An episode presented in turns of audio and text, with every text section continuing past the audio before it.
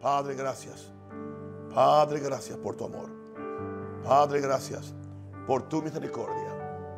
Padre, en el nombre de Jesús de Nazaret, vengo a decirte que te amo con todo mi ser.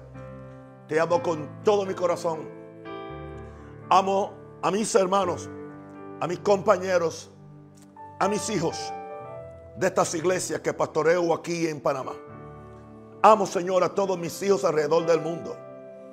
Y pido que esta noche la palabra de Dios salga con libertad, salga con amor, pero salga con claridad del cielo.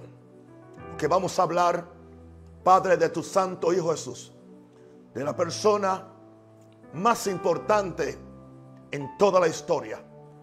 No ha nacido una persona que haya impactado la historia de este planeta como lo ha hecho nuestro Señor y Salvador Jesucristo. Por lo tanto, hoy, Señor, en medio de las circunstancias y las contradicciones en que nos encontramos, tenemos una roca segura en la cual nos paramos. Y esa roca se llama Jesús.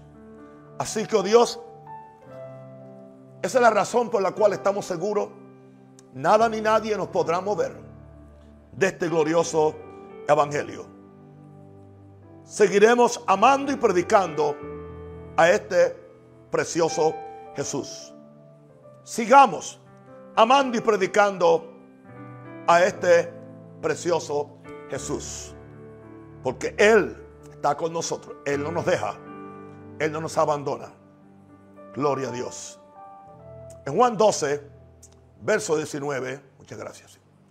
Verso 19 al 20. Pero los fariseos dijeron entre sí, ya veis que no conseguís nada. Mirad, el mundo se va tras él. Ese él es Jesús. Había ciertos griegos entre los que habían subido a adorar en la fiesta. Estos pues se acercaron a Felipe, que era de Bexaida de Galilea, y le rogaron diciendo, Señor, quisiéramos ver a Jesús. Yo creo que en el corazón de toda persona que tiene necesidad, que no sabe con qué llenarlo, solamente lo puede llenar con Jesús. Yo sé que hay mucha gente que quisiera ver a Jesús, quisiera tener un encuentro con Él. La pregunta es, ¿y los que ya hace tiempo que lo hemos amado, lo hemos adorado, le hemos servido, tendremos esa misma hambre por Dios? ¿Tendremos ese mismo amor por Jesús? No sea que se nos diga lo que se le dijo a aquella iglesia. Tengo contra ti una cosa que has dejado tu primer amor. Jesús tiene que seguir siendo nuestro primer amor aquí en la tierra. No podemos poner los ojos en nadie más que en Él. Jesús es atractivo. Inconscientemente el ser humano siente una atracción espiritual hacia Jesús. Jesús es la suma total de todo lo que el hombre pueda desear porque Él es el hombre perfecto y el único hombre a quien podemos seguir ciegamente y nunca nos va a engañar y nunca nos va a traicionar en lo más recóndito de toda criatura y esa melancolía por aquella vida y realidad de Dios que era propia del primer hombre que se llamaba Adán. Pero hoy tenemos a Jesús que es el último Adán. Si dejamos de representar mal, mal a Jesús y permitimos que el Espíritu Santo le revele el verdadero Cristo a esta humanidad, más personas buscarán la completación de su existencia recibiendo a Jesús. Si me estás escuchando y no eres salvo, estás incompleto hasta que recibas a Jesús. Porque Él lo llena todo en todo. El problema es que siglos de historia, volúmenes de escritos religiosos y filosóficos y los inventos religiosos de los hombres ocultan al verdadero Jesús y las multitudes muchas veces no pueden verlo. Me atrevo a asegurar que el corazón del hombre normal está hambriento por ese verdadero Jesús que el mundo necesita. Y yo creo que nosotros, los predicadores y los cristianos, tenemos la gran responsabilidad de conocer a Jesús para que lo podamos presentar exactamente como Él es. Él no es religioso. Él no es religión. Él no es una doctrina. Tampoco es un énfasis. Él es Dios en la carne. Oh iglesia del oeste, te prediqué un mensaje semejante a este en, el año 14. Y creo que acabamos de empezar la iglesia. Pero hoy ese mensaje sigue patente, sigue vigente.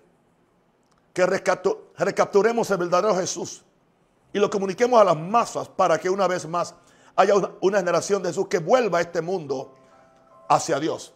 Porque eso es lo que nos mueve. Bendito sea el nombre de Jesús. Gracias, Padre. Espíritu Santo. Jesús dijo que tú vendrías para revelarnos a Jesús. Yo te pido que en esta noche que yo lo predico, que mientras yo lo predique, tú me reveles al corazón. Ponga los pensamientos correctos y que yo no diga nada incorrecto que mal represente a mi Salvador. Juan 3:17, que viene después de Juan 3:16, Jesús le dijo, esto se lo dijo a Nicodemo, porque de tal manera amó Dios al mundo que ha dado a su Hijo unigénito, para que todo aquel que en el cree no se pierda, mas tenga vida eterna. A eso le llaman el texto básico del Evangelio. Sigue diciendo Jesús en el verso 17, porque no envió Dios a su Hijo. Esto, esto lo dio Jesús. Para condenar al mundo, sino para que el mundo se salve por él. Se trata de salvar, se trata de buscar, se trata de mejorar la calidad de vida de la gente. Jesús mismo nos dio testimonio en Lucas 19, 10.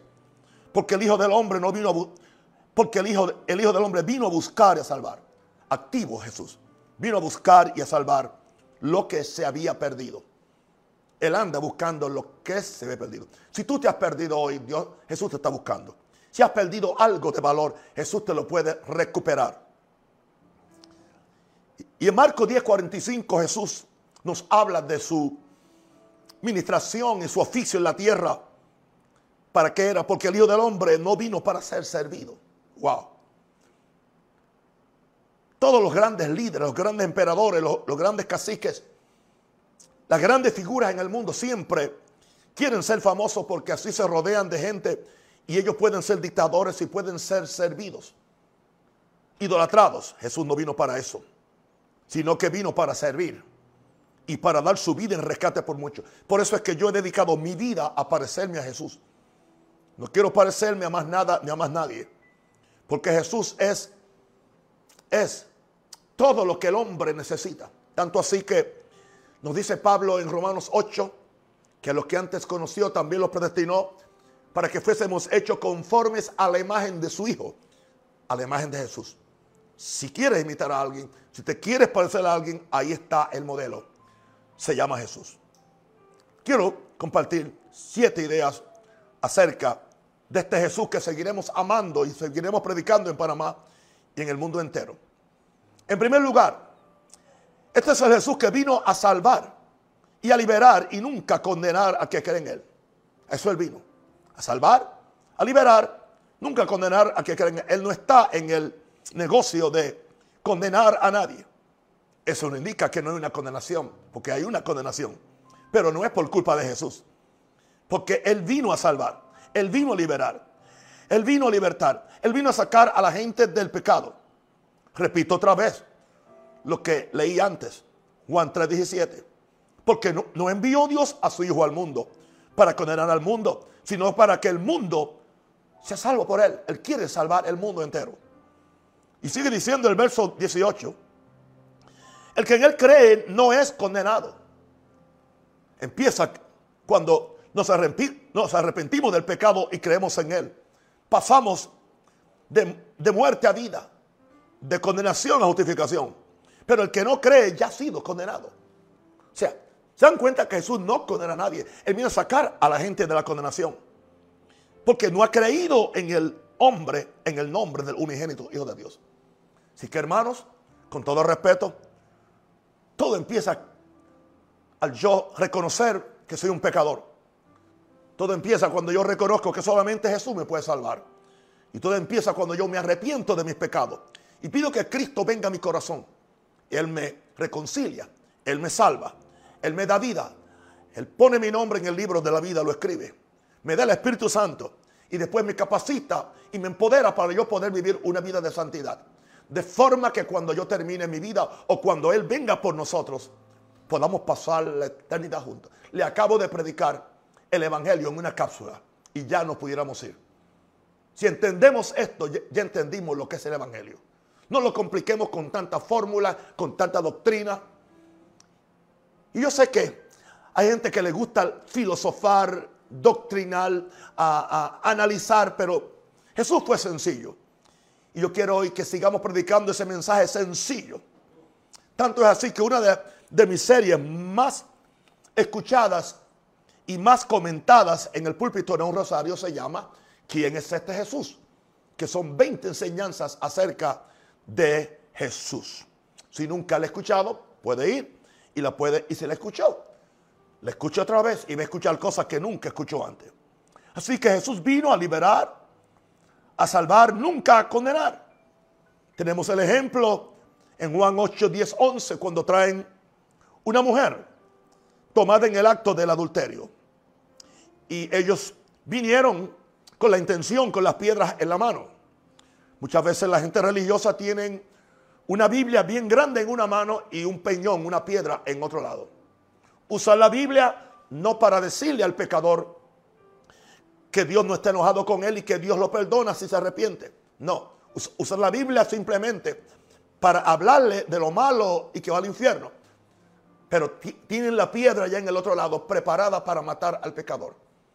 Jesús no exoneró el pecado de esta mujer. Pero Jesús tampoco condenó a esta mujer. Porque le pusieron una trampa. Porque los religiosos siempre están poniendo trampa a los que predicamos este glorioso evangelio de justificación, de gracia, pero también de santidad. Traen a Jesús y, le dicen, en la ley de Moisés dice que a tales mujeres hay que apedrearlas. Jesús no cuestionó eso, porque Jesús no vino a violar la ley y nunca violó la ley. Y esa ley sigue hoy operante. Pero Jesús dice que él vino lleno de gracia, pero también lleno de verdad. Ambas cosas son parte de quién es Jesús. ¿Y cómo él resuelve este problema? Porque había un lado de, Jesús que es el lado de justicia. El lado de justicia de Jesús la condenaba. Pero está el lado de gracia de Jesús. Y ahora vamos a ver cómo él reconcilia ambos lados.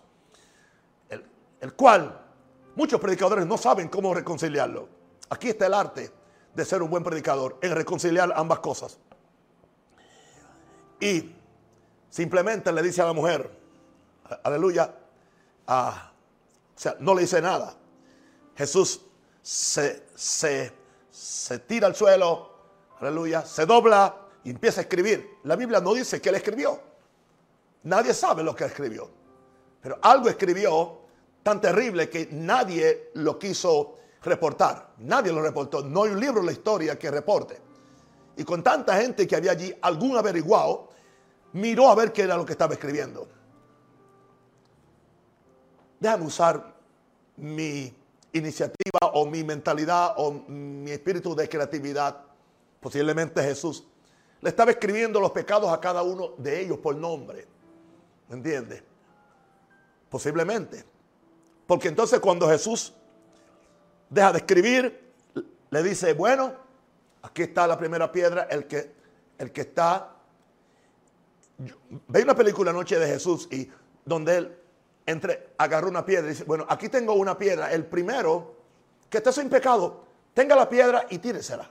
Estaban allí los fariseos, estaban allí los escribas, estaban allí todo este grupo de personas que habían traído a la mujer sin misericordia. Jesús dice, aquí está la piedra. O sea que Jesús, Jesús está diciendo, vamos a cumplir la ley de Moisés. Pero vamos a ver si están preparados para cumplir la ley de, de Moisés. Aleluya. A ver, bueno, se fue todo el mundo. Se le cayeron las piedras de la mano a todo el mundo. Oh, que venga una gracia de Dios que, se le caigan las piedras de la mano a los que siempre quieren condenar a la gente y no darle una oportunidad para ser exonerados o justificados.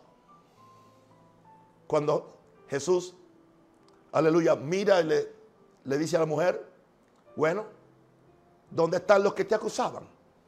Ella dice, todos se fueron. Jesús dice, bueno, yo tampoco te condeno. Ahí está la gracia. ¿Quieres la gracia? Jesús primero da la gracia. Jesús primero da, la gracia. Porque estaba condenada ya. Jesús, Jesús no tiene que condenar al que está condenado, ya está condenado. Jesús tiene que convencer al condenado para sacarlo de la condenación. Hemos, hemos predicado mal muchas veces.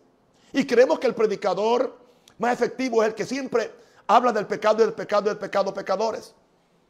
Y hay que hablar del pecado. Y cuando yo hablo del pecado, yo creo que soy muy pocas las personas que son tan fuertes y tan absolutos como es un Rosario. Jesús era igual. Jesús era igual. Pero entonces ahora, ahí sale su misericordia. Ellos no te condenan. Nadie te condena porque no pudo. Se examinaron todos. Yo tampoco te condeno. Pero ahora viene la ley. Ahora viene el mandamiento. Vete en paz. Y no peques más. No le dijo, si pecas la segunda vez, ven a mí que yo soy gracia y te voy a, levantar. Y así están predicando hoy los falsos maestros de la gracia. Jesús no dijo eso. Aunque ellos no lo dicen así, pero dan a entender con eso que el pecado no afecta, que el pecado, que la gracia sigue cubriendo todos los pecados. Jesús no le dijo eso. Claro, una de las cosas que dicen, yo leí anoche un libro, estos, estos nuevos predicadores de gracia que son falsantes, que, las, que nada de los cuatro evangelios puede ser base para nuestra doctrina y que ninguna palabra que Jesús enseñó, porque Jesús solamente enseñó ley. Wow.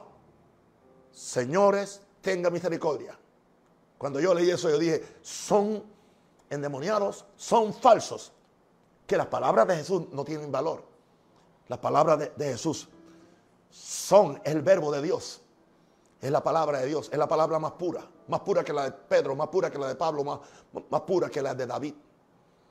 Y ahora le dice, vete en paz, pero no peques más. Y esta no fue la única ocasión, porque en otra ocasión a un ciego que lo sanó, él le dijo, no peques más, no sea que te venga algo peor. O sea, indicando que Jesús cree en principios de obediencia a la ley. Porque en otras palabras, le estaba diciendo, eso que te vino, te vino por pecado, yo te saqué del hoyo, yo te abrí los ojos ahora. Ahora, ten cuidado, no peques más, porque te puede venir algo peor. Hay que enseñar a Jesús tal y como él habló, sin tratar de interpretarlo. Este es el Jesús. Gloria a Dios. Que vino a salvar y a liberar y nunca condenar al que cree en él. Número dos. Hablemos, amemos a este Jesús. Y prediquemos a este Jesús. Un Jesús compasivo que anda buscando a la gente para bendecirlo. No para condenarlos, no para maldecirlos, no para oprimirlos, sino para bendecirlos. ¿Indica esto que él es flojo? No, él no lo es. ¿Indica esto que él no es santo? Claro que lo es. No es el Jesús que viene a quitarle algo a nadie, sino a darle todo lo que necesiten.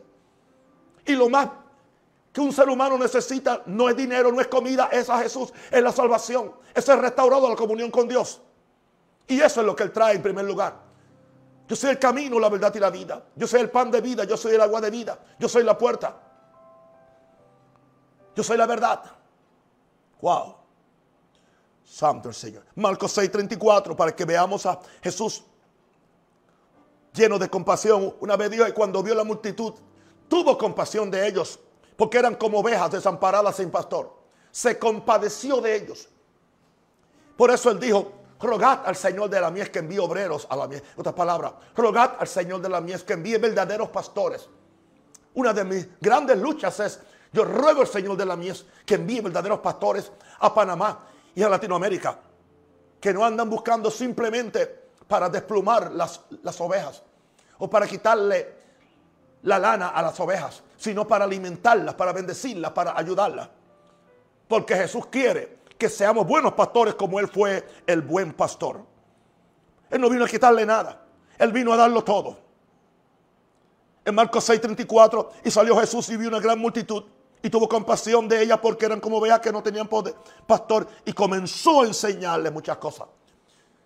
Comenzó a enseñarles palabras de amor, palabras de fe para sacarlos del problema. Hermanos, quédese, quédese ahí conmigo en estos meses. que usted va a aprender palabras de fe, palabras de sanidad, palabras de propósito, palabras de destino. Por eso es que no se ha vuelto loco. Por eso es que usted no se ha suicidado como otros se han suicidado. Por eso es que usted tiene fe para que el Señor le provea sus necesidades. Y no es que le va a enviar millones tampoco. Porque usted pacte por 50 dólares. Todo eso es mentira. Pero que tengamos para comer, para beber y para vestir y cubrir nuestro, nuestro cuerpo. Y que tengamos salud. Gloria a Dios por eso. Porque desnudo salí del vientre y, y desnudo nos vamos. Todo lo que tenemos es por la gracia de Dios. Wow. Wow. Él vio ovejas que no tenían pastor y comenzó a enseñarles muchas cosas. Por eso yo le enseño muchas cosas. Yo tengo compasión por ustedes. Y como Jesús los ando buscando para bendecirlos. Y mis discípulos andan buscando a los hambrientos para alimentarlos en este país. A los enfermos para orar por ellos. Otra ocasión en Marcos 6, 41, 42, cuando Jesús estuvo predicando por unos días, creo que por tres días, y dijo, no los puedo dejar ir así. Van a desmayar, van a desmayarse en el camino. Y yo los amo. A otros no le importaría. Pero a Jesús le importaba. A Jesús le importaba no solamente la condición espiritual de la gente. Le importaba. Le concernía la parte física, la parte natural. Él es un salvador integral. Él no solamente nos salva el alma. Él nos quiere sanar el cuerpo. Él nos quiere suplir lo que nos haga falta para su gloria. Y dijo, ¿cómo vamos a hacer esto? Los discípulos no sabían. No tenemos. Hay unos pequeños panes y unos pequeños peces. Pero ¿qué es esto para tanta multitud? Dijo, traédmelo. Y él lo bendijo. Cuando le traemos a Jesús a uno pequeño y lo ponemos en sus manos, Él lo bendice. Y todo lo que Él bendice, Él lo multiplica ven a las manos de Jesús. Permite que, no importa lo pequeño que tú creas que sea, no importa los insignificantes que tú creas que tú eres, es bendecido. Hay veces que hay personas que me han traído un dólar o me han traído una ofrenda de cinco dólares y me dicen, perdone papá, perdone pastor, esto es muy pequeño. Y yo digo, por favor, no maldiga su ofrenda. Esto es precioso. Esto es, ese es tu espíritu, ese es tu corazón. Gloria a Dios, porque así es Jesús el Espíritu de Jesús. Entonces, tomó los cinco panes y los dos peces y levantando los ojos al cielo, los bendijo y partió los panes y dio a sus discípulos para que los pusiesen delante y repartió los dos peces entre todos y comieron todos y se saciaron. Comieron hasta que se saciaron. O como diría el campesino, hasta que se altaron, hasta que se llenaron. Y sobraron canastas. Y Jesús dijo que no se pierda nada. Este es el Jesús que a mí me impresiona. Este es el Jesús por el cual yo doy mi vida y doy mi sangre. Yo no doy mi sangre ni mi vida por ningún sistema religioso, ni aunque se llame Maranata, pero doy mi vida por Él. Porque es un Jesús compasivo que anda buscando a la gente para bendecirlo. Si tú te acabas de conectar y no eres salvo, Él te anda buscando, te está persiguiendo para salvarte, para bendecirte para perdonar tus pecados, para escribir tu nombre en el libro de la vida, para darte buena esperanza por gracia. Oh my God, recíbelo en esta noche ahora mismo. No tienes que esperar que yo haga una oración especial. Ya, ahora mismo, arrepiéntete de tus pecados y pide que la gracia de Él venga y te perdone tus pecados para que tu nombre sea escrito en el libro de la vida. Aleluya. Amemos. Sigamos amando y predicando a este precioso Jesús. Número tres. Este es el Jesús que te invita al descanso y a descargar en Él todas tus faenas y tus trabajos. Quiero decirte algo. Y no quiero que nadie me malinterprete, aunque no sería nada nuevo. Amén. Muchas veces nos podemos cargar aún haciendo la obra de Dios. Muchas veces hay una expresión en inglés, do you want to play God? Eso indica, tú quieres jugar a Dios, jugar, no juzgar, jugar a Dios. Y muchas veces el mejor de nosotros, el más sincero de nosotros, a veces queremos jugar a Dios. Queremos hacer lo que Dios no está haciendo. Queremos producir lo que Dios no está produciendo. Queremos hacer las cosas en el tiempo que Dios no las quiere hacer. Oramos, madrugamos, vigilamos, ayunamos y cuando vemos que no sucede, nos frustramos. Y al frustrarnos, podemos caer en el error de rebelarnos contra Dios quietamente en silencio. En silencio. ¿Por qué? Porque claro, tenemos compasión. Hermano, yo quiero que esta cosa termine. No por ninguna otra razón, sino por ustedes, por los seres humanos. Pero yo no soy Dios en ese sentido. Gloria a Dios. Pero yo voy a seguir creyendo. Yo voy a seguir orando. Voy a seguir amaneciendo. Voy a seguir predicando. Pero el caballo se prepara para la batalla, pero es Jehová quien da la victoria. Por eso él, él le está diciendo a todo el mundo, y eso me incluye a mí, venid a mí los que estáis trabajados y cansados, y yo os haré descansar. Aprendan de mí que soy manso y humilde de corazón y, hallaréis reposo o descanso para vuestras almas. O sea, Jesús no, no te quiere trabajando todo el tiempo. Y muchas veces hay algo que se llama ah, un desgaste espiritual. Y le quiero esto, hablar a mis compañeros pastores. Usted quiere durar años, usted no puede desgastarse. Caminando detrás de todas las ovejas que no son ovejas, son chivos porque tienen el coco duro. ¿Entiende? Usted no es ambulancia. Usted no es quien le consigue trabajo a todo el mundo. Usted tiene que, que vivir con su familia. Usted tiene que ser normal. Ame a la gente, bendígalos, ayúdelos. Pero usted no está para jugar a Dios. Usted es un hijo de Dios.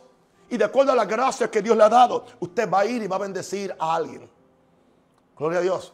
Y al fin de cuentas yo también me di cuenta que yo no puedo salvar a todo el mundo. Y voy a arreglar eso. Yo no puedo salvar a nadie. Yo puedo predicarle, puedo aconsejarle, puedo amarle, puedo darle una ofrenda. Pero al fin de cuentas la persona decide recibir o no recibir la gracia de Dios. Él te invita al descanso. Él te invita a descargar en Él sus faenas y tus trabajos. Él te invita a que pongas tus interrogantes, tus preguntas ahí, Señor. ¿Y cuándo acaba esto? Yo no sé. Yo no soy Dios y tampoco voy a preguntarle a Dios. Este es problema de Él.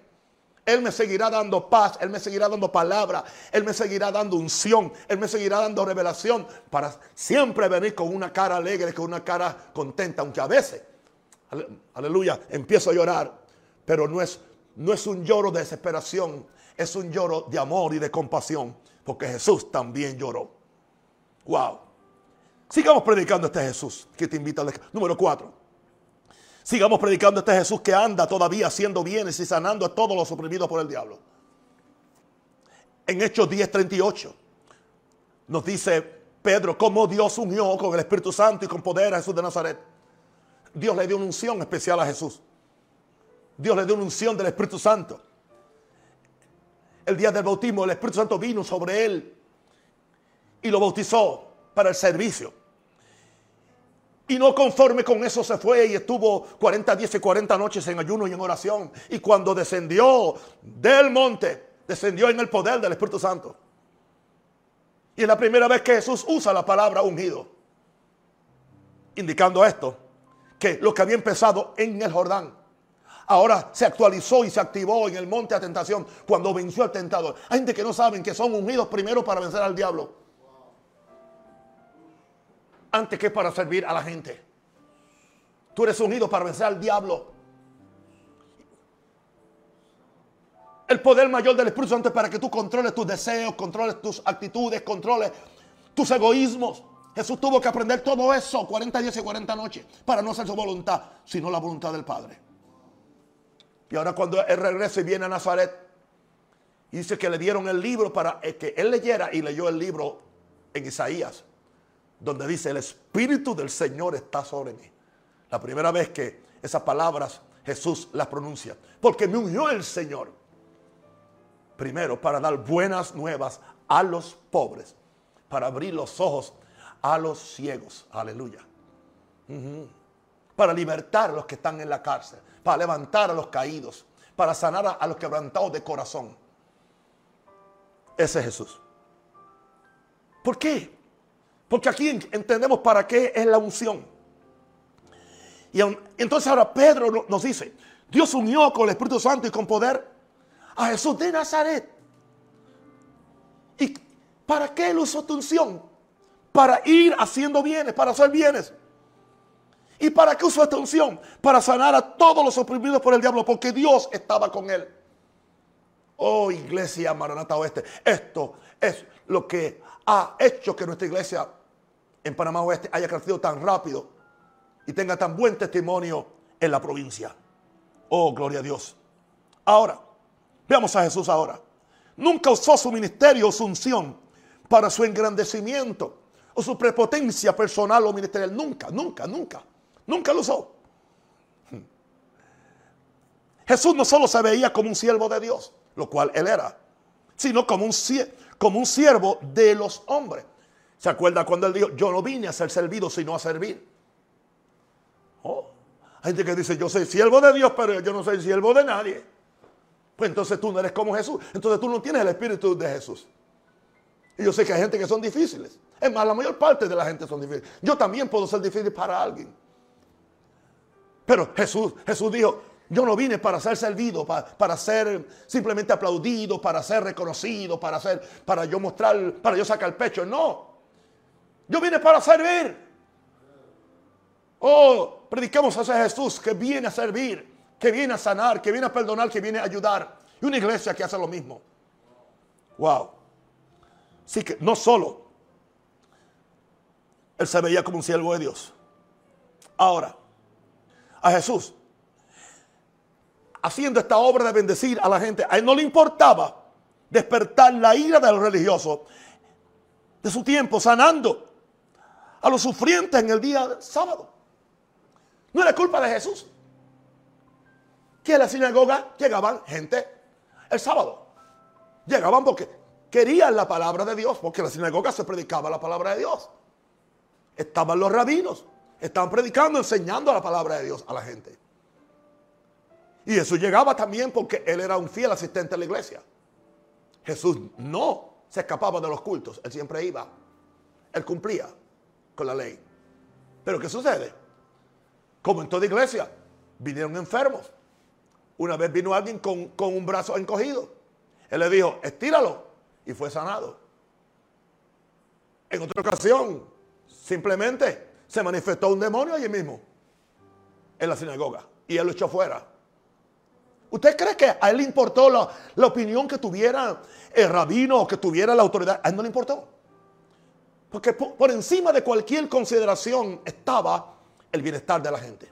Y quiero que entiendan esto, querido. Por encima de cualquier consideración, como iglesia que somos, tanto la central como la iglesia que pastoreo, está la consideración de la gente.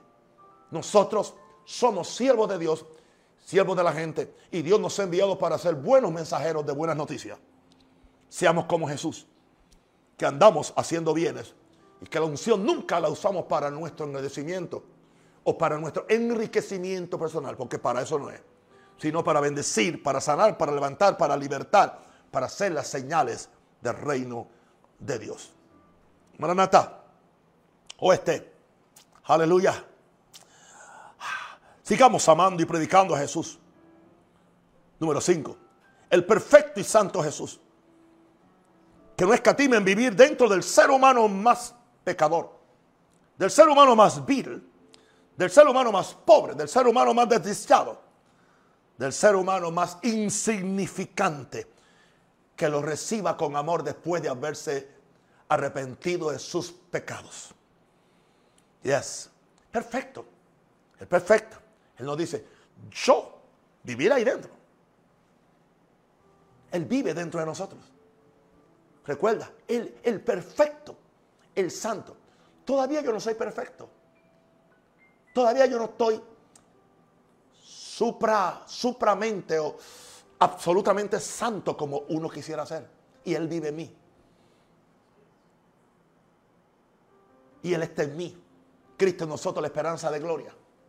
Una pregunta. Nosotros, cuando oramos por la gente, no le decimos, ¿cuántos quieren recibir a Jesús? ¿Qué? ¿Recibir a Jesús para ponértelo tú en un bolsillo aquí como yo hice con mi, con mi pañuelito hoy? No, no. Recibir es adentro. A los que le recibieron. Aleluya. Gloria a Dios. Por eso dice, Cristo en vosotros la esperanza de gloria. Él vive en mí. A pesar de mis debilidades, a pesar de mis necedades, a pesar de mis fragilidades, a pesar de, de las cosas que podemos hacer en un momento determinado. Él no tiene problemas. Porque el verbo se hizo carne. Y ahora se sigue haciendo carne en nosotros. Wow. El perfecto y santo. Gloria a Dios. Vive dentro del ser humano más pecador, vil, pobre y desdichado, que lo recibe con amor. Damos cuenta que dice en Lucas 19, 5, cuando vino a casa de Saqueo, cuando Jesús llegó a aquel lugar mirando hacia arriba, vio a Saqueo que estaba en un, en un árbol, porque era pequeño de estatura y quería ver a Jesús, y le dijo, Saqueo, date prisa, desciende porque hoy es necesario que pose yo en tu casa. El hombre era uno de los, de los caracteres más despreciados y más indignos para el pueblo de Israel. Era un colector de tributos.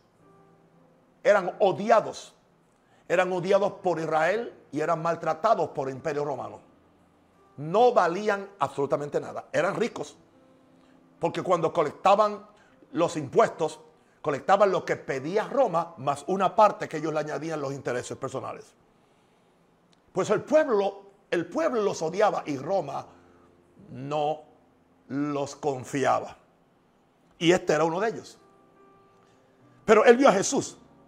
Y Jesús, sabiendo quién era él, le dice, aleluya, date prisa, desciende abajo, porque hoy voy a posar en tu casa. Entonces él descendió a prisa y le recibió gozoso en su casa. Al ver esto, todos murmuraban diciendo que había entrado a posar con un hombre pecador. Esa era la habladuría en la ciudad, que Jesús comía con los pecadores, pasaba tiempo con los pecadores, comía carne, que él no era como Juan Bautista, porque Juan Bautista ni comía carne ni bebía vino porque era nazareo. Pero Jesús no era eso. Jesús comía carne y, y, tomaba vino. Era parte de, la dieta judía. ¿Entiendes? Porque él no era nazare, nazareo. Era nazareno, es diferente. porque porque él se crió en Nazaret. Nazareo era que se les prohibía tocar ningún cuerpo muerto, se les, prohibía eh, comer, tomar ninguna bebida intoxicante y se les prohibía comer carne. Pero él no era esto. Por eso lo, lo acusaban. Pero a él no le importaba. ¿Se acuerdan cuando fue a la casa de Simón que le llamaban el leproso? Que fue cuando vino aquella mujer que empezó a, empezó a tirarle un alabastro de, un ungüento en los pies y empezó la crítica del mismo Simón. Si él supiera que en esta mujer, si, él fuera profeta de verdad, él sabría que es una pecadora, que la que le está, la que le está lavando los pies compró, compró ese, ese, ese ungüento. Ese ungüento es muy caro, pero posiblemente ese ungüento lo compró con las regalías de los hombres que se acostaron con ella durante el año. Y mira, este Jesús no le dice nada. Aleluya. Porque así los pecadores siempre, digo, los religiosos siempre están juzgando lo que ellos nunca hacen por nadie. Wow. Y vemos como Jesús dijo, el Hijo del Hombre vino a buscar y a salvar lo que se había perdido. Y tú sabes por qué está haciendo eso por mí, porque a ella se le ha perdonado mucho y al que más se le perdona, más ama. Entonces Jesús le dijo, está perdonada. Simplemente el hecho de que vino de mí, ella ha recibido el perdón adorándome. No tuvo que hacer una confesión de fe, simplemente adorándome fue salva y fue perdonada por el hecho que hizo. No hay forma que tú hagas algo a favor de Jesús.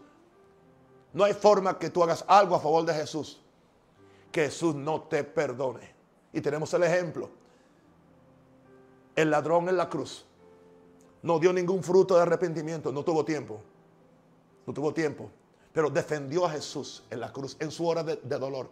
Cuando el otro ladrón dice, si eres hijo de Dios, desciende también de ahí. El otro le dice, mira, cállate. Nosotros estamos aquí por nuestra culpa, nuestro pecado, pero Él no ha hecho nada. Él es un hombre justo. Y se torna a Jesús y le dice, Señor, ¿te puedes acordar de mí cuando vengas en tu reino? Jesús le dice, hoy mismo estarás conmigo en el paraíso. Ese es Jesús. Si tú defiendes a Jesús, si tú amas a Jesús, si tú das para su obra, fíjate que esto es muy diferente a lo que te he enseñado. Si tú sancionas su obra, si tú da dinero para su obra, para su obra, para su obra. Él lo toma tan en serio que dijo que aquella ancianita que dio dos blancas, dos pequeñas monedas, dice, donde quiera que se predique este evangelio, habló sobre la que le echó el lingüento, se va a decir lo que esta mujer hizo. Y aquella viejita dio, ella dio más que todos los otros. Jesús es impresionado con nuestra adoración. Es impresionado cuando nosotros contribuimos para su iglesia. Hermanos de Maranata Oeste y de la Iglesia Central y la Iglesia Maranata, muchas gracias. Porque estaba hoy hablando con nuestra administradora y Dios nos está dando gracias para poder ir pagando poco a poco todos nuestros locales, que son más de ocho o siete. Siete o ocho más. Sí. Y se están pagando poco a poco.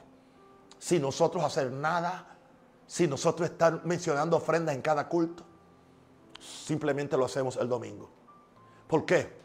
Porque Jesús va a financiar lo que lo hace famoso a Él, no lo que hace famoso a un rosario y vamos a hacer famoso a Jesús. Vamos a hacer famoso a Jesús. Panamá verá un Jesús diferente. Lo he estado viendo por siete años. Un Jesús compasivo. Un Jesús amante. Aleluya. Aleluya. Un Jesús perdonador. Un Jesús que nos ayuda, que nos guarda y que nos bendice. Este es el Jesús que también murió por nosotros. Ahora, veamos ahora número 6 a un Jesús vestido de humanidad. Él es una garantía porque simpatiza con mis debilidades y con mis pecadillos.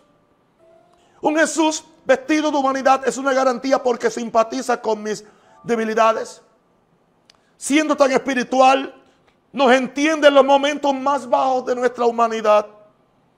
Hebreos 12, 18 dice, pues en cuanto él mismo padeció siendo tentado, es poderoso para socorrer a los que son tentados. ¿Has sido tentado alguna vez? No seas mentiroso, arrepiéntete. El que esté sin pecado tiene la primera piedra, el que nunca ha sido tentado. Porque, dice la Biblia, porque cada uno es tentado cuando su propia concupiscencia es atraído. Dice, cada uno es tentado.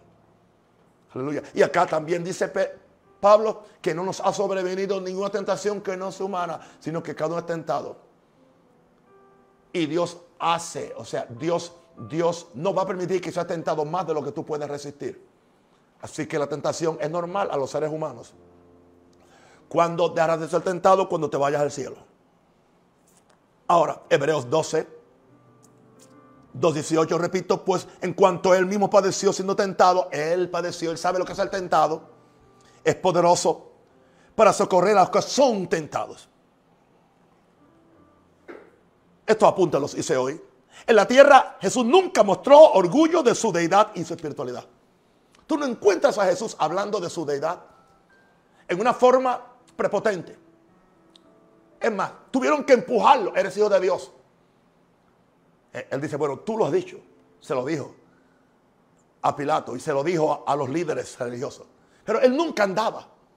Es más, una vez un demonio dijo, hijo de Dios, cállate. Lo mandó a callar. Él no andaba buscando, entiende, que lo, que lo, que lo, que lo pusieran en alto, en el sentido, porque él no quería venir como, como un Dios, él quería venir como un hombre.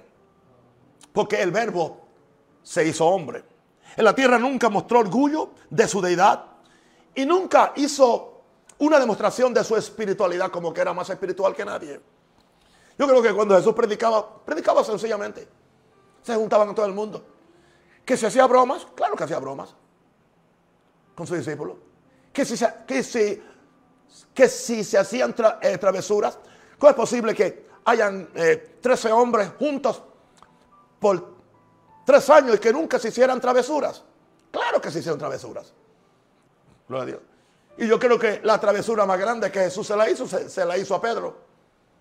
¿Cómo que le hizo una travesura? Te voy a decir cuál fue la travesura que le hizo. Cuando está el mar embravecido y Pedro dice, ¿eres tú?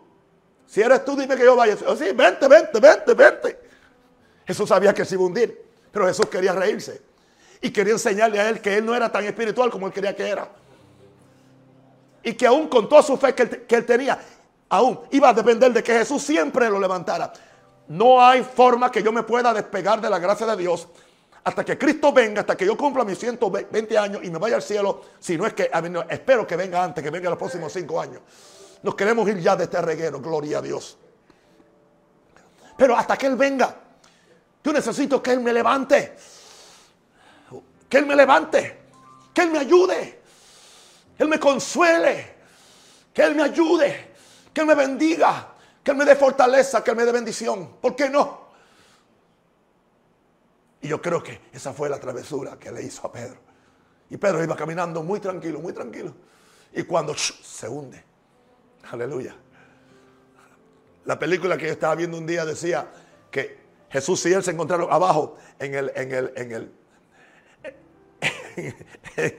en el fondo del mar. Y Jesús empezó a decirle, ve, ve que tú, tú no tienes fe. ¿Qué te pasó? ¿Por qué dudaste? Vamos, vamos. Jesús lo levantó. Porque Jesús siempre te resuelve problemas y después te dice por qué tú no pudiste resolverlo. Él te lo resuelve, pero Él no se va a quedar sin darte una, una, una, una corrección de fe, una, una, una corrección paternal. ¿Entiendes? ¿Por qué? Ah, interesante que yo estaba ayer mirando, pensando en el ministerio de Jesús. Jesús siempre, como que a él le gustaba meter a los, a los discípulos en situaciones de, de problema. Y yo creo que era adrede. Adrede. Adrede se tira en un barco con ellos y viene una tempestad. Y Jesús sabía que iba a haber la tempestad, porque Jesús, eso sí, Jesús era hijo de Dios, pero él tenía la omnisciencia de Dios, de él saberlo todo. Aleluya. Él sabía, pero él sabía que era una oportunidad para, para demostrarle a ellos lo que era la fe y la autoridad que ellos podían ejercer en el nombre de Jesús. Los metía en unas, pero Dios, Jesús siempre. Entonces, yo pensé, entonces, no es raro que a mí también me meten alguna. Es para él ver cuál es mi fe y para él ayudarme y para después enseñarme qué debo hacer para que yo sea un instrumento para su gloria en esta tierra. Ese es mi Jesús. Es un amigo. No solamente es un salvador, es un amigo. Él está buscando cristianos a los cuales le puedo decir, ya no, ya no los voy a llamar siervos. Aunque me seguirán sirviendo, les quiero llamar amigos. Porque les voy a decir las cosas que son secretas a mis amigos. ¿Cuántos quieren que Jesús sea nuestro amigo? Empieza sirviendo. No empieces como amigo, empieza como siervo. Y un día nos vamos a graduar a ser amigos de Él. Él nos va a decir todas las cosas que necesitamos oír para que seamos mejores personas. Así que en la tierra Él nunca mostró orgullo de su deidad y su espiritualidad. Por eso prefería ser llamado Hijo del Hombre. Jesús nunca se llamó el Hijo de Dios siempre dijo el Hijo del Hombre. Y hablaba del Hijo del Hombre en tercera persona. Él decía, cuando el Hijo del Hombre viene, y se está hablando él. Fíjate qué cosa. Él dijo, cuando el Hijo del Hombre venga, hallará fe en la tierra, y es él. Él está hablando del Hijo del Hombre como que otra persona, y es él. Él no dijo, yo, el Hijo de Dios poderoso, cuando yo venga, no. Cuando el Hijo del Hombre venga.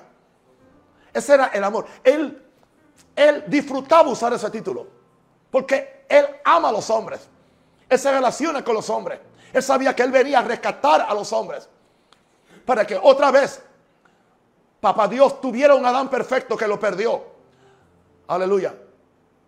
Cuando Satanás vino y le hizo y los, los, tentó con el pecado.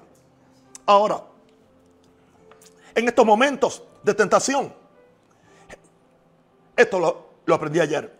Jesús no, no escondió su fragilidad humana. Por eso les dijo a sus discípulos, velad y orad para que no caigáis en tentación. Escúchame bien ahora, agárrate, agárrate. Ustedes están sentados, así que no, se van a caer. Yo, yo tengo que agarrarme. Velen y oren. Jesús estaba en el momento más difícil de, de su vida. En el momento de decisión donde estaba en juego la salvación tuya y mía, el destino del mundo, el destino del reino de Dios en la tierra. Cuando fue tentado a no ir a la cruz. Porque él oraba, si es posible, que pase de mí esta copa si yo beberla, pero se echa tu, tu voluntad. Él no quería morir, su carne no quería morir, su carne no quería el sufrimiento. porque era humano y era hijo de- del hombre. Pero él sabía que la única forma de él fortalecer su espíritu era orando. Nunca lo había dicho. Viene a, do- a donde los discípulos, los encuentra durmiendo y le dicen, velad y orad para que no entren en tentación. El espíritu a la, verdad está dispuesto, pero la carne es débil. En otras palabras, le dice, ¿saben por qué yo estoy orando? Porque mi carne es débil. ¿Saben por qué? Mi espíritu está ahora dispuesto para ir a, obedecer a Dios, aún a morir por ustedes, a hacer la voluntad del Padre, porque estoy orando. Nunca yo había puesto esto en relación con Jesús. Siempre yo se lo predicaba a los tres que se quedaron durmiendo. O a la gente a la cual yo le predico y los mando a orar. Yo tomaba esto como una inspiración para el poder de la oración, para vencer Pero nunca se me había ocurrido como anoche de que Jesús estaba hablando de él.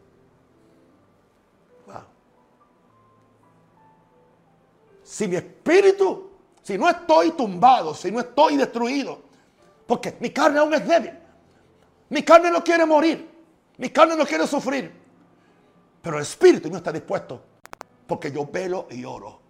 Y toda esta vida que yo he pasado en estos tres años, que ustedes no han entendido por qué mientras ustedes se quedaban durmiendo, yo estaba ya a las 3 de la mañana orando. Era preparándome para esta hora. Por eso es que mi espíritu está súper des- desarrollado. Para yo poder cumplir la misión que Dios me ha dado. Escúchame, predicador. Tu espíritu no se va a súper desarrollar a menos que tú ores y busques eso a Dios. Para que no caigas en tentación. Y creo que acabo de bendecir a alguien.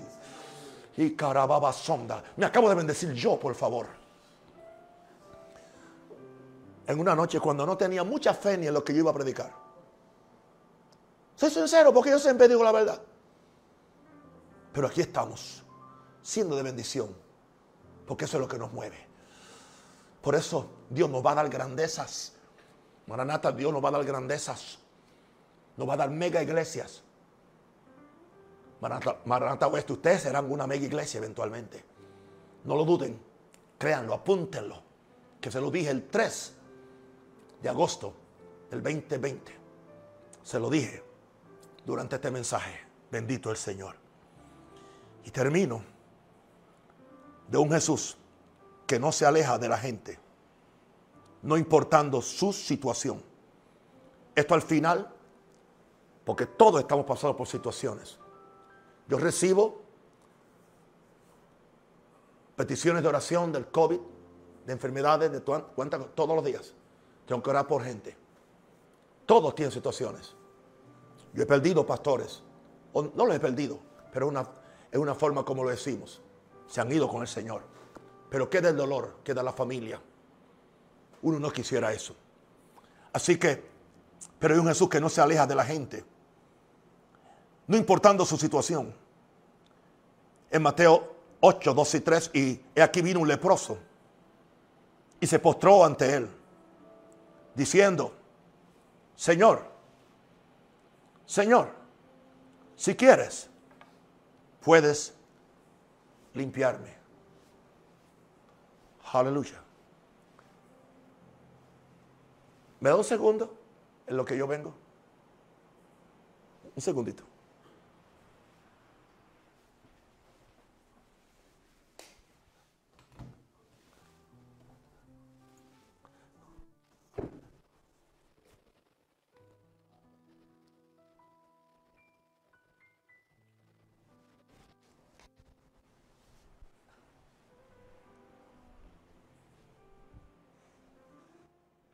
Imagínese Jesús buscando un tapaboca por miedo a infectarse con la lepra. Y estaba registrado que la lepra era contamin- contaminante. Tanto así que a los leprosos los sacaban del campamento y tenían que estar lejos, no estaban con la sociedad. Usted puede ver a Jesús que viene donde él, aleluya, y para tocar, y antes de tocarlo,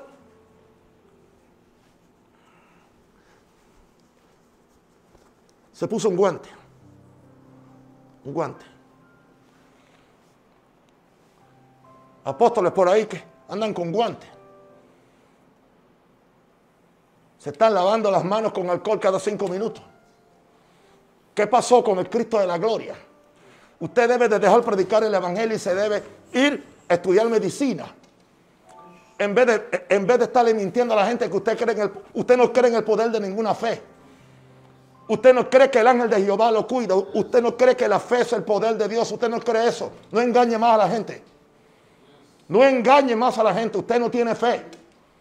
Usted no tiene fe. Usted ha usado la fe para mercadear el Evangelio. Usted ha usado la fe para hacerse millonario que la gente, pero usted nunca tiene fe. Imagínese a Jesús. ¿Qué hubiera dicho Jesús? Al diablo esta cosa y esta cosa. Ven, sé sanado. Sé sanado. Jesús extendió la mano y le tocó diciendo, quiero ser limpio. Y al instante la lepra desapareció. ¿Qué sucedió con los hombres de Dios que se supone que carguemos vidas de resurrección, salud de resurrección? Y le tenemos miedo a los contaminados, le, tenemos miedo a la atmósfera, le tenemos miedo a la otra gente. Mil veces no. Eso no es el Evangelio. O yo creo la palabra. Y aun si me muriera creyendo, prefiero morirme creyendo y no estar vivo como un incrédulo. Tendría más recompensa eterna muriendo en fe que viviendo en incredulidad. Prefiero morir en fe. Prefiero morir en fe y no vivir en incredulidad. Porque la fe agrada a Dios. Y entraría yo a ser parte de aquellos, aquella galería de héroes que tenemos en el libro de Hebreos capítulo 11. Estoy hablando en serio, hermanos. Estoy hablando en serio. Wow. Aquí tenemos a Jesús. No le importaba. No le importaba. La situación no se alejaba de la gente porque eran pecadores, porque estuvieran enfermos. Aleluya. Este es el Jesús que prefiere tocar los leprosos cuando uno, otros corren de ellos. Este es el Jesús que perdona a las rameras cuando otros quieren apedrearlas. Este es el Jesús que entra a, la, a las casas de los publicanos y pecadores antes que congregarse con los fariseos y religiosos que se consideraban más santos que nadie. Y con su religión oprimían y explotaban a las almas sedientas de Dios. Bendito el Señor. Este es el Jesús que amaba a los pobres y sentía gran compasión por ellos. Este es el Jesús que perdonaba y oraba por sus propios asesinos. Este es el Jesús que le dijo al discípulo que lo traicionó. La última palabra que oyó este hombre de Jesús fue amigo. Amigo, me traicionas con un beso. Este es el Jesús que puede cambiar este mundo. Este es el Jesús que, hay que predicarle a la iglesia más que al mundo. Porque no han conocido a Jesús. Han conocido otra cosa que no es Jesús. Un Jesús hecho a la medida de las denominaciones un Jesús hecho de acuerdo a la medida de las teologías o la filosofía. Este Jesús solamente lo revela el Espíritu Santo de Dios en hombres y mujeres que como Pablo dicen, con Cristo estoy, juntamente crucificado. Ya no vivo yo, más vive Cristo en mí. Y Él quiere vivir en ti. Querido amigo y hermano, lloro por ti ahora. Si no eres salvo, sé salvo, recibe a Jesús. Si estás endemoniado, si estás en adulterio, renuncia al adulterio. Si estás robando, renuncia al robo. Si estás viviendo en concubinato con una mujer, cásate. Si tienes más de, más de una mujer, saca las que no son tuyas y quédate con la tuya, con la original. Aunque, aunque, la, aunque la chilla que tienes ahora sea como si fuera tu hija porque es más jovencita. ¿Qué haces tú con esa mujer que no es tuya? ¿Qué haces con esa muchacha? Arrepiéntete de tu pecado y permite que la gracia de Dios te toque. Él te va a perdonar y te va a ayudar. Y te va a dar vida eterna. Oh, queridos amigos y hermanos, sean bendecidos, les amo. Bendigo a la iglesia Maranata Oeste y pido que la gracia de Dios esté sobre ustedes. Y que ustedes me sigan pastoreando las ovejas, llevando este evangelio. Porque esto va a pasar. Y cuando esto pase, vendrá una gloria mayor que esto. Porque la gloria postrera de esta casa, Maranata Oeste, será mayor que la primera. Pastor Luis, su esposa, sus ayudantes, los intercesores, les amo y les quiero con todo mi corazón. Y creo que traté de hacer lo mejor que pude para no llorar porque mí, yo quería llorar. Algo de mí, pero Dios me dio la fuerza para no. Les amo y les quiero. Los bendigo en el nombre del Padre, en el nombre del Hijo y del Espíritu Santo. Me, vestía bien para ustedes hoy como si fuera un domingo. Les quiero y les amo mucho. En el nombre de Jesús. Porque lo mejor está por venir.